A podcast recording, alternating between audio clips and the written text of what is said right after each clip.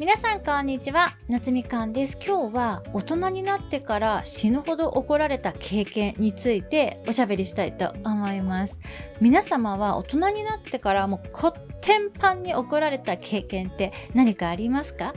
私は幼少期の頃ねすでにもうめっためたに怒られることばっかりだったのでもうそもそも怒られるっていうことにすっごい慣れちゃってるっていうのもあって感覚がねちょっと麻痺ってるっていうのもあって大人になってからあーめっちゃ怒られたなっていう思うことがあんまりないんですよね。カナダに行く前まで、まあ、21歳くらいまでは、まあ、仕事とかでたまにあったんですけど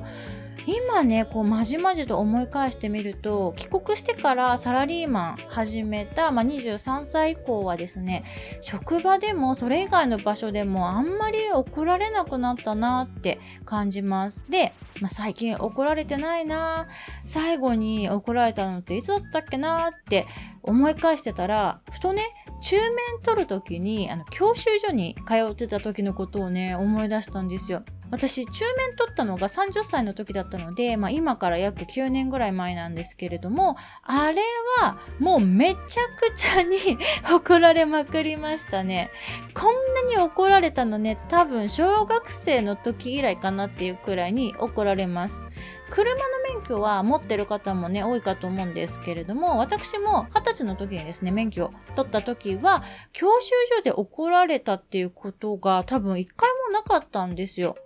私が通ってたのが沖縄の教習所だったっていうのもあってですね教官の方たちもすごいゆるっとした雰囲気で、まあ、おじいちゃんの教官とかはね結構鉛がきつくて何言ってんのか全然わかんなくてコミュニケーションがね大変ではあったんですけれども辛いことはね、何一つなかったんですよね。でも、バイクの教習はね、想像以上でしたね。おそらく、バイクって事故る可能性がすっごい高いじゃないですか。しかも、私が通っていた教習所が、その地元の教習所だったので、ちょっとね、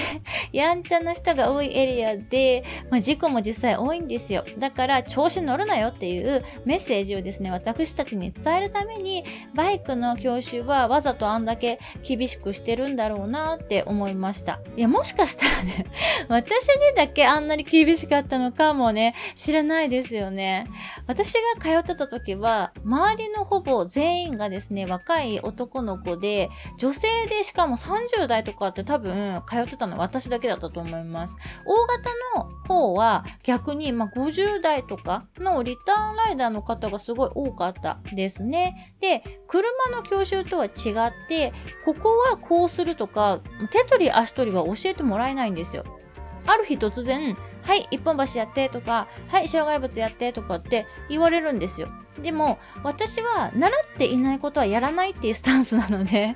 あの、言われても無視してね、こうまっすぐ走ってたら、教官に、おい、ちょっとお前こっち来いってすっごい怒鳴られて、なんでや言った通りにやらないんだってすっごい怒られて、いや、教わってないことはやらないんですがって 返事したら余計に怒るっていうね。あと、車の教習も、まあ、同じ時間帯に、あの、教習所内でやってるじゃないですか。で、前を走ってる車がすっごい遅かったから、普通にこう、プーンって追い抜いたら、またこう、テンパに怒られるっていうね。すっごいね、あの、危険運転だぞ、お前の運転はってね、怒られます。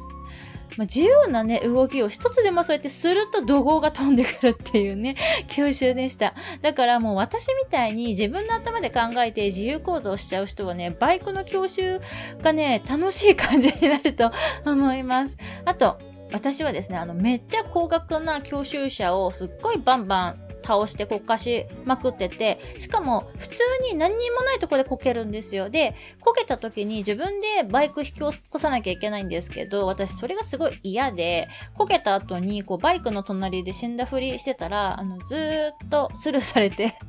もう毎回諦めてですね、自分で結局引き起こしてましたね。まあ、こんな感じでもうめっちゃ怒られながらも楽しい日々だったなとね、今は思います。あんなに高額なね、バイクバンバンこかしても文句言われないっていうのは今考えるとね、超絶贅沢な環境だったなと思います。またいつか大型免許ね、取る時があったら、あんな感じでね、またね、きっと怒られる貴重な経験ができるのかなって想像するとね、ちょっと楽しみな気分になっております。それではまた次のエピソードでお会いしましょう。バイ